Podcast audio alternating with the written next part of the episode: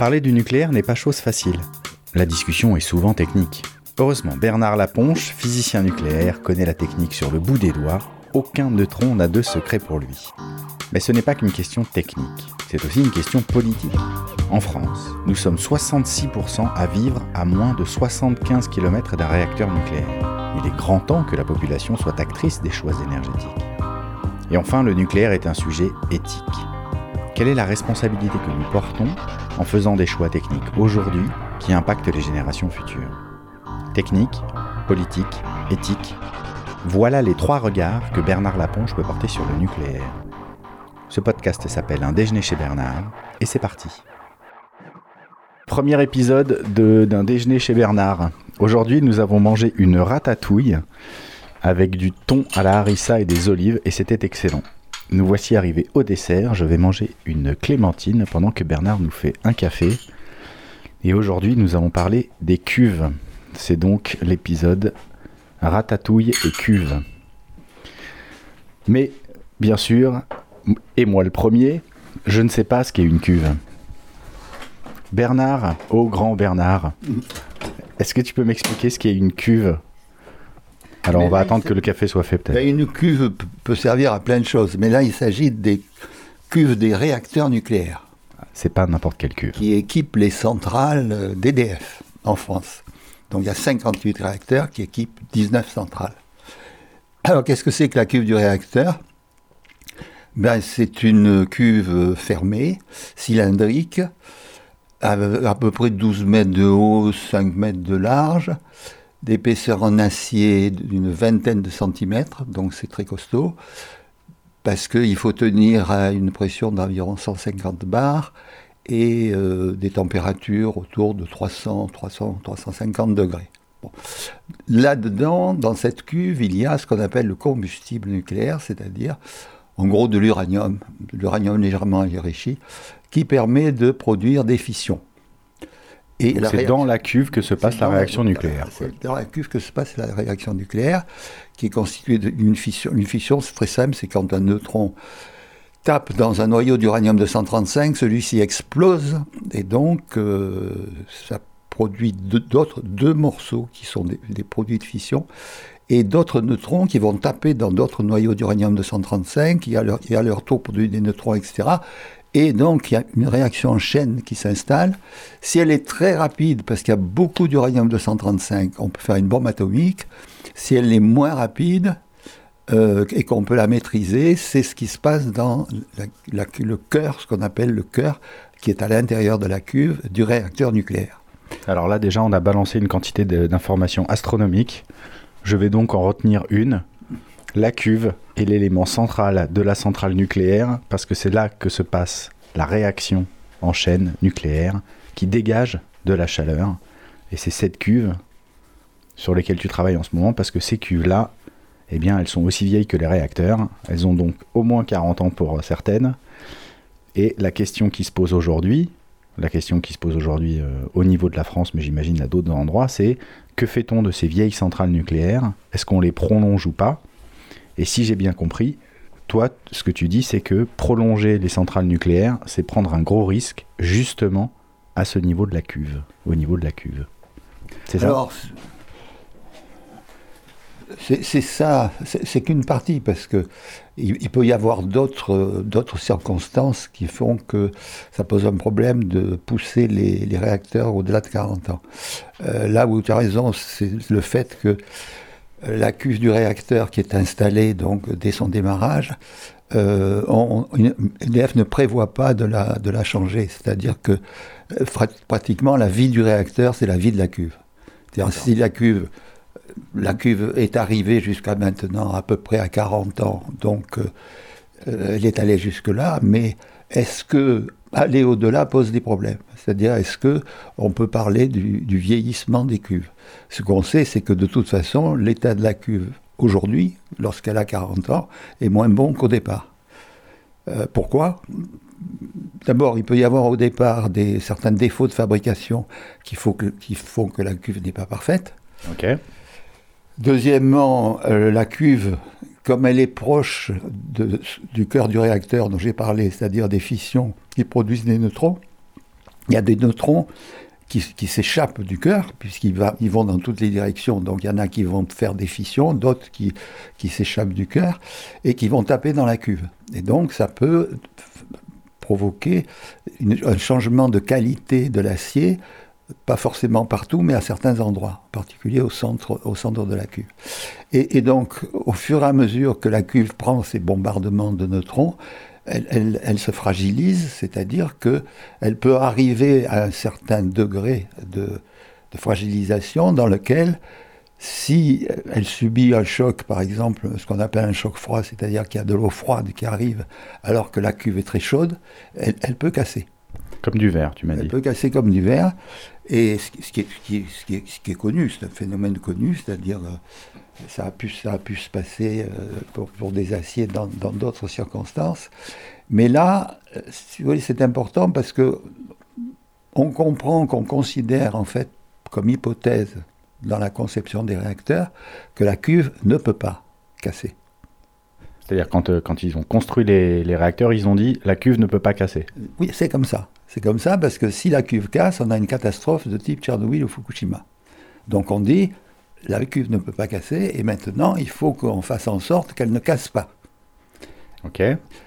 Pour être sûr qu'elle ne casse pas, il faut connaître sa qualité au départ, mmh. et il faut connaître combien elle a reçu de neutrons. Ouais. Et, et, et, après, estimer combien ces neutrons ont pu la fragiliser, détériorer la cuve. Donc on voit bien que, d'une part, on ne peut pas vérifier directement la qualité de la cuve. On ne va pas prendre un morceau de cuve et puis l'analyser, ou analyser toute la cuve. Donc il faut faire des calculs très compliqués, à la fois sur combien il y a de neutrons qu'elle a reçus depuis le début, et quelle énergie ont ces neutrons parce que c'est différent un, un, neutron qui arrive comme ça, euh, tout, tout, tout, fatigué, et puis un neutron qui est chargé d'une très forte énergie. Donc déjà, des calculs très compliqués de neutronique, où il faut combien il y en a qui sont produits dans le réacteur, combien il y en a qui sortent du réacteur, combien il y en a qui traversent l'eau qui est entre le, entre le, cœur et, et, la, et la cuve, etc. Bon, après, après, ah bon, ben, bon, s'ils reçoivent toute cette quantité de neutrons, maintenant, alors comment Qu'est-ce qui a pu se passer pour fragiliser la cuve? Alors, on met ce qu'on appelle des éprouvettes, c'est-à-dire qu'on place des morceaux d'acier qui reçoivent à peu près les mêmes quantités de neutrons.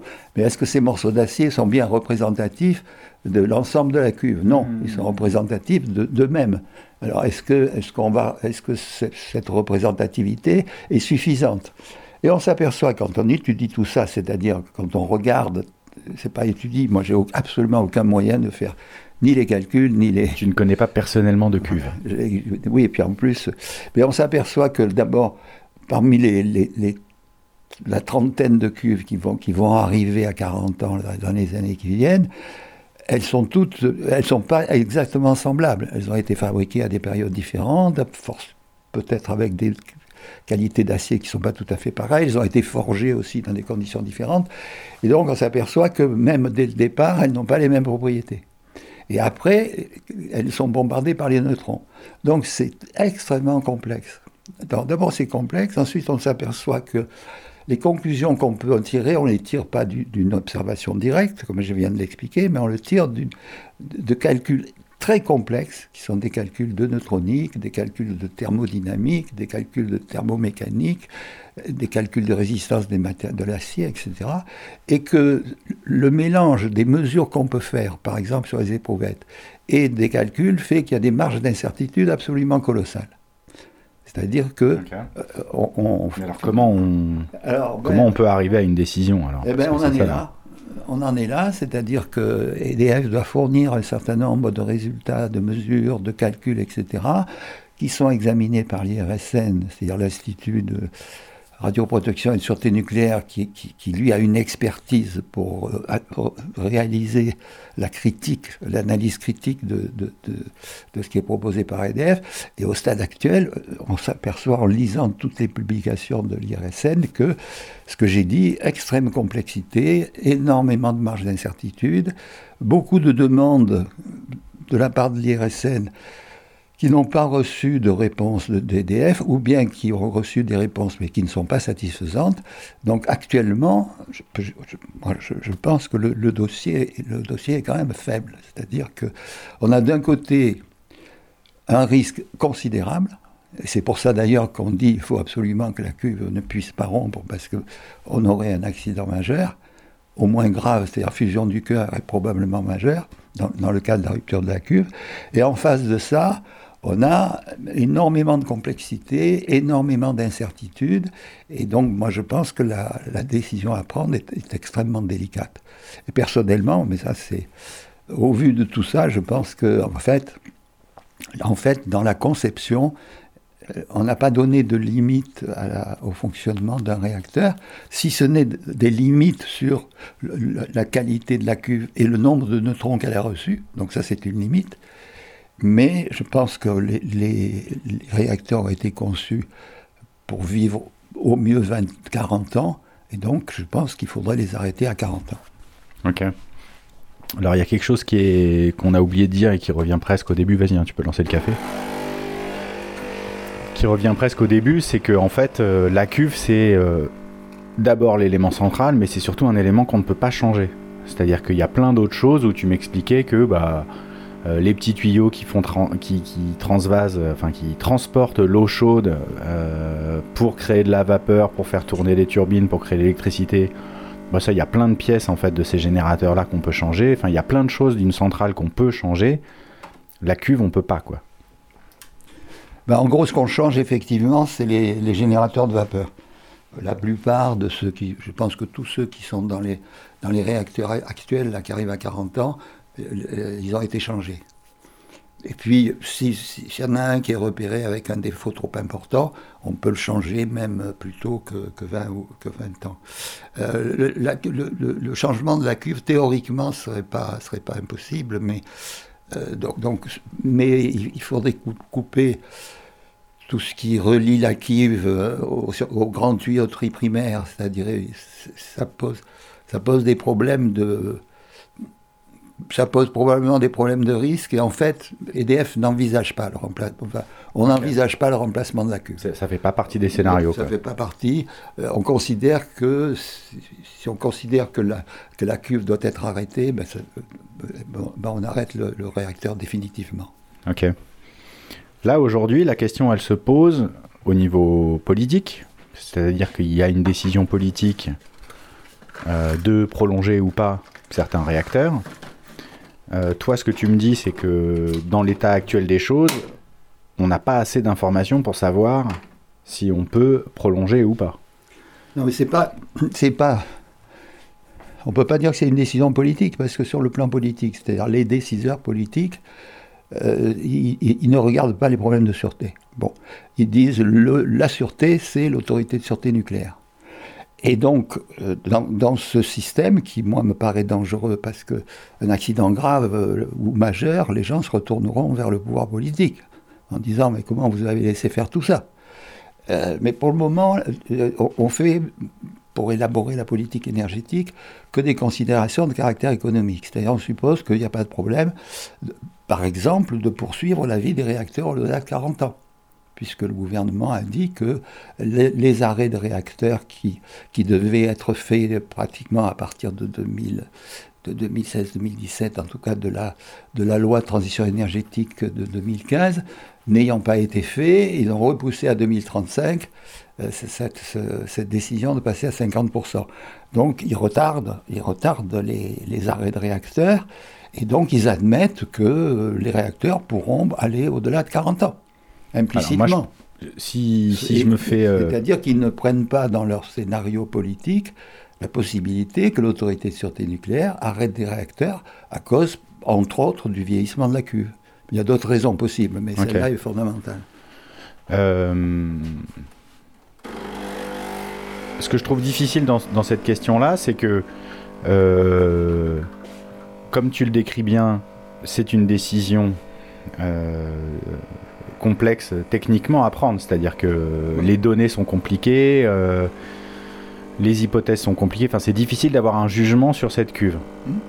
Euh, donc quelque part, je trouve, je trouve euh, intéressant que dans notre démocratie, ça soit l'IRSN qui, qui, a les compétences, qui puisse dire, bah non, là les cuves c'est trop dangereux.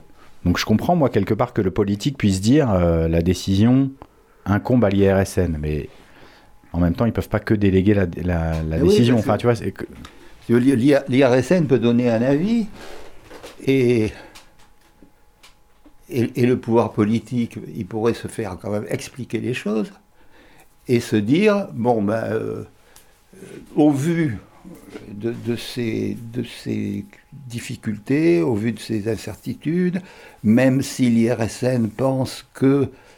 Alors d'abord, il faut voir ce que dira l'IRSN. L'IRSN dira peut-être, il y a un certain nombre de réacteurs où, l'état de la cuve initiale était bon, où le, bombardement neutronique a été euh, n'a pas dépassé le, niveau admissible, donc donc l'IRSN dit moi je, moi je pense que.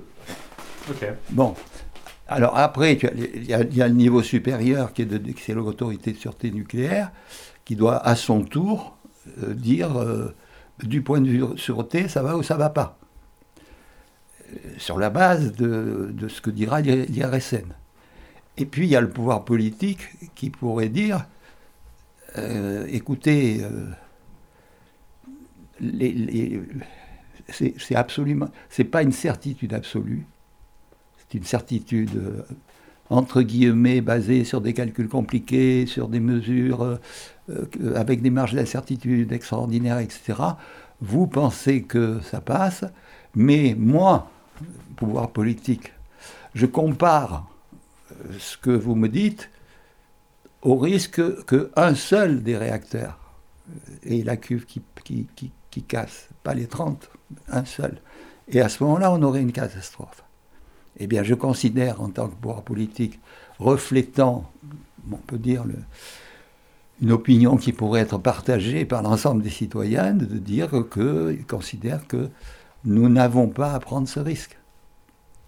Donc il y a bien à un moment donné un jugement politique, même un jugement citoyen, de dire, bon, euh, vos cuves ne sont pas parfaites, toute cette démonstration le prouve.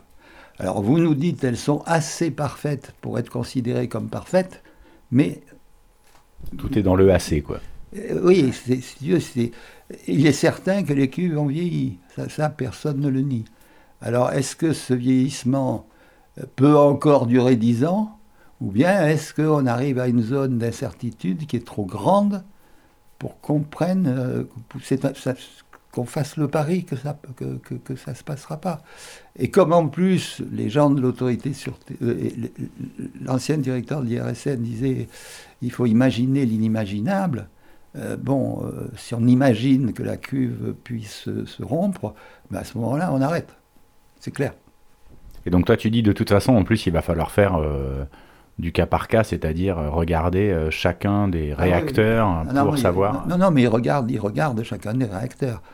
Mais justement, alors, une, des choses qu'il faut qu'on demande, c'est justement quelle est la situation, ne serait-ce que dans la situation de départ, c'est-à-dire la qualité de la cuve au départ. Il y en a certaines dont on sait qu'elles ont des défauts au départ. Alors après, il faut à nouveau des calculs, des études, etc., pour savoir si c'est est-ce que ces défauts ont évolué.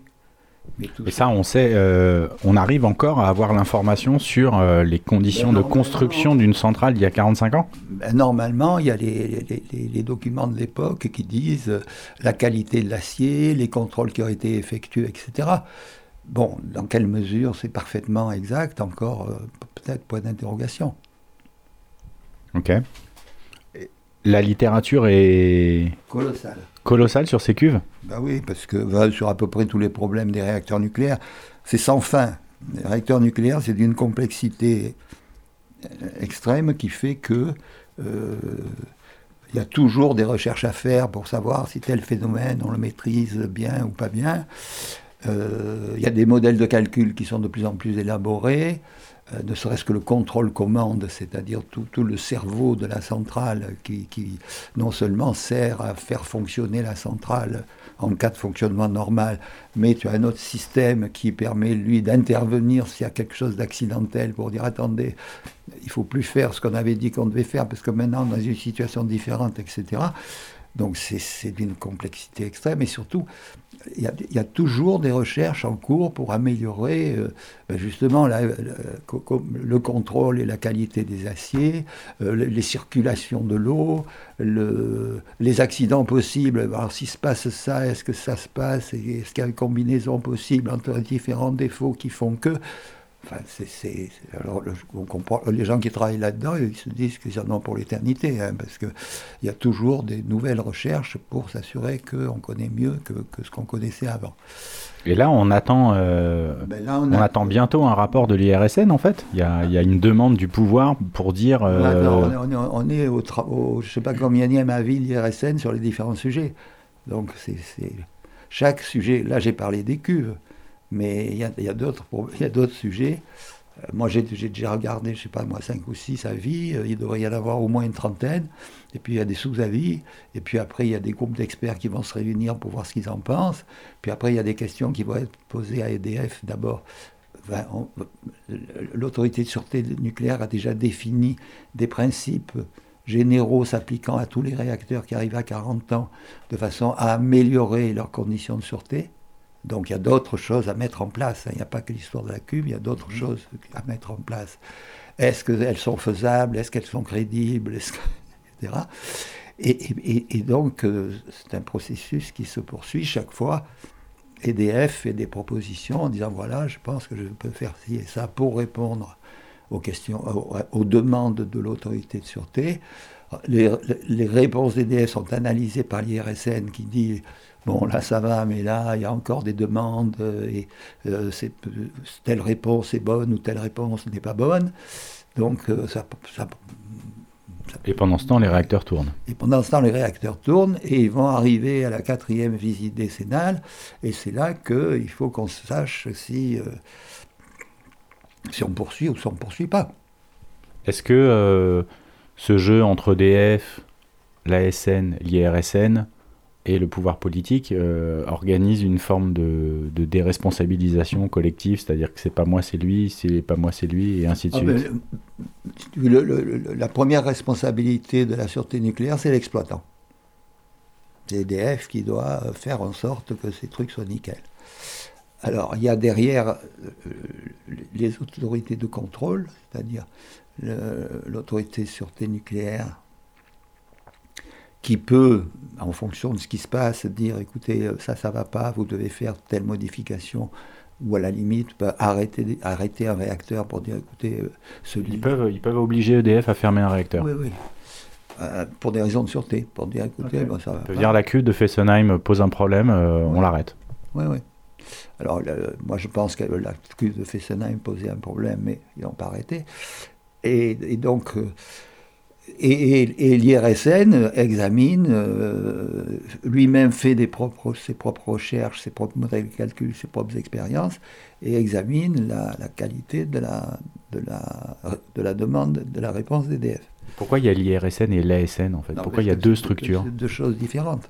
L'IRSN, c'est un, institut de recherche et d'études à qui, à qui l'IRSN demande son avis et lui, il, fait tourner le brain, etc. Après, les avis de l'IRSN passent euh, dans les groupes d'experts de l'autorité de sûreté nucléaire et après, l'autorité de sûreté nucléaire prend sa décision en disant bon, bah, ça, il faut le changer, ça, il faut le modifier, ça, il faut l'arrêter, par exemple. Bon, prend sa décision. Et tout, ça en dehors du pouvoir politique, qui, en fait devrait suivre à mon avis, beaucoup plus qu'il ne le fait, ce qui se passe exactement, parce que en cas d'accident, en cas de l'arrêt, quand tout va bien, je veux dire, on peut considérer, bon, ben ça va, mais s'il y a un accident, il est évident que pour les citoyens, la responsabilité, et à juste titre, ce sera le gouvernement, le mhm. pouvoir exécutif. Le pouvoir, c'est là. et d'ailleurs, la loi qui a créé l'autorité de sûreté nucléaire, Elle dit que l'autorité de sûreté nucléaire contrôle le bon fonctionnement, etc., qu'elle peut, elle a le droit d'arrêter en cas de, risque, mais en cas d'accident, en cas d'accident grave, c'est-à-dire dans la, période où, où il s'agit éventuellement d'évacuer les populations, etc., c'est le pouvoir politique qui décide. Donc c'est bien clair que c'est le pouvoir politique. Ok. Voilà. Alors moi je pense que c'est mal fichu parce que d'une part le pouvoir politique dit euh, et ne le respecte pas, on va arrêter des réacteurs pour des raisons de politique énergétique. Euh, bon, alors on lui dit, ben non, euh, la sûreté est bonne, donc on continue.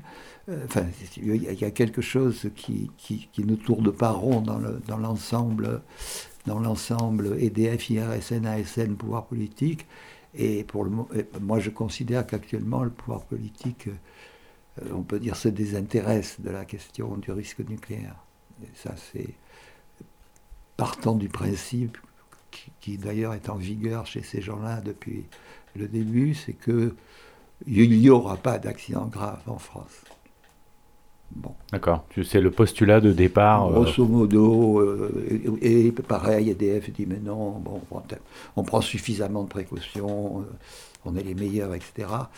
Et bon, les Américains disaient ça avant Three Island, les Russes disaient ça avant Tchernobyl, et les Japonais disaient ça avant Fukushima. Donc c'est une constante de, de, dire que tout va bien, puis un beau jour, il y a un truc qui se passe, qui est, qui est, une catastrophe, et on dit, ah ben oui, là quand même... Euh, ça, on n'y avait pas pensé. Ça, on n'y avait pas pensé, ou bien euh, ça vraiment, euh, du genre, un accident impossible s'est produit, quoi. Ouais.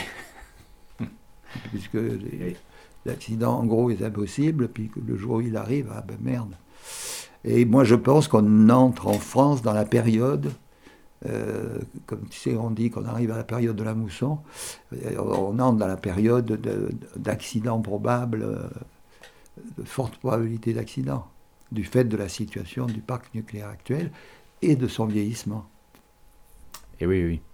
Et donc ça, toi, la SN, est-ce que tu, dans le passé, enfin dans, comment il fonctionne Est-ce que tu as vu une, instance qui avait un pouvoir fort? C'est-à-dire vraiment des gens qui, des fois, euh, venaient voir l'exploitant EDF pour lui dire Bon, bah ça, maintenant, en fait, ça, c'est pas possible. Et qui vraiment jouait son rôle d'autorité, euh, quelque part en dehors des jeux d'influence et de, pouvoir que peut avoir EDF, et disant Non, mais écoutez, ça, c'est pas possible, en fait. Non, non, mais ça, c'est très fréquent. Euh, le, système de sûreté souvent est déclaratoire, c'est-à-dire que EDF ou Areva, enfin les opérateurs nucléaires signalent des difficultés, mais en parallèle, donc l'autorité de sûreté nucléaire peut réagir, mais en parallèle, il y a des inspections de l'autorité de sûreté nucléaire sur les centrales. Et très souvent, l'autorité de sûreté nucléaire dit, écoutez, ça, ça va pas. Et d'ailleurs, la crise qu'on connaît aujourd'hui avec l'EPR, euh, de l'EPR, il y a eu des crises depuis le début, mais enfin, on en a une de plus euh, ces temps-ci, c'est des soudures sur des circuits des circuits très importants de circulation d'eau de, et de vapeur, le circuit secondaire, on l'appelle. Il y a des problèmes de soudure. Ben, Jusqu'ici, l'autorité de sûreté nucléaire a dit bah, écoutez, ça ne va pas du tout, il faut refaire les soudures.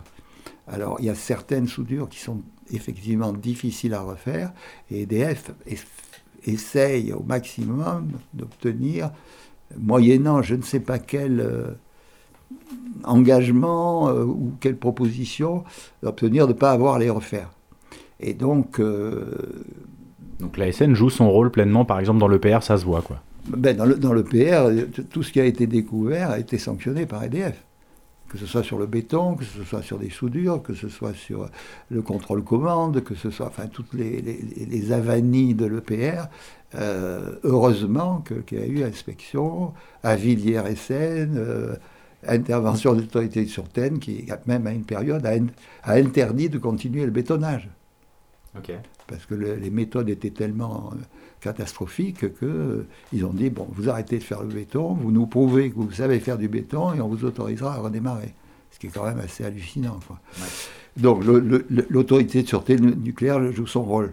Le problème, c'est que euh, elle est, soumise, bien qu'elle étant indépendante, elle est soumise à des pressions, en particulier les, pressions économiques de la part d'EDF, de la part du gouvernement, Et, donc, euh, il faut chaque fois attendre de voir quelle va être la décision de la SN. Hein, parce qu'on sait très bien que de l'autre côté, par exemple sur l'EPR, c'est clair que si l'EPR perd encore deux ans de retard du fait de la question des soudures, et à mon avis, il faut refaire ces soudures, et j'espère que l'ASN tiendra bon, euh, parce que si jamais c'était autorisé, ça veut dire que, en fait, à un moment, l'ASN craque. Enfin, donc, euh, on ne peut pas considérer que l'ASN est quelque chose d'extraterrestre euh, qui, qui, qui, qui, peut prendre une décision comme ça sans qu'il y ait aucune, aucune pression, aucune considération, aucune. c'est aussi. Non, non, mais c'est évident qu'elle évolue. Le risque, etc.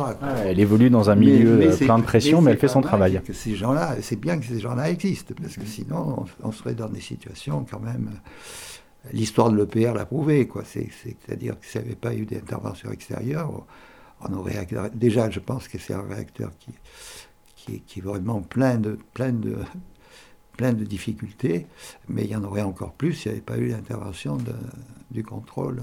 Je reviendrai manger chez toi euh, du, poisson euh, pour, pour l'épisode sur l'EPR. Bon, eh ben, la suite au, prochain épisode, donc ça sera... Euh, EPR et, poisson à l'huile d'olive.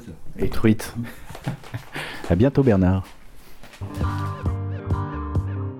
Un déjeuner chez Bernard est un podcast financé par Global Chance, association d'expertise scientifique indépendante sur la transition énergétique. Le générique a été composé par Jack Ellis et Feel the Sound. Le morceau s'appelle Volcano. À bientôt pour un nouvel épisode d'un déjeuner chez Bernard.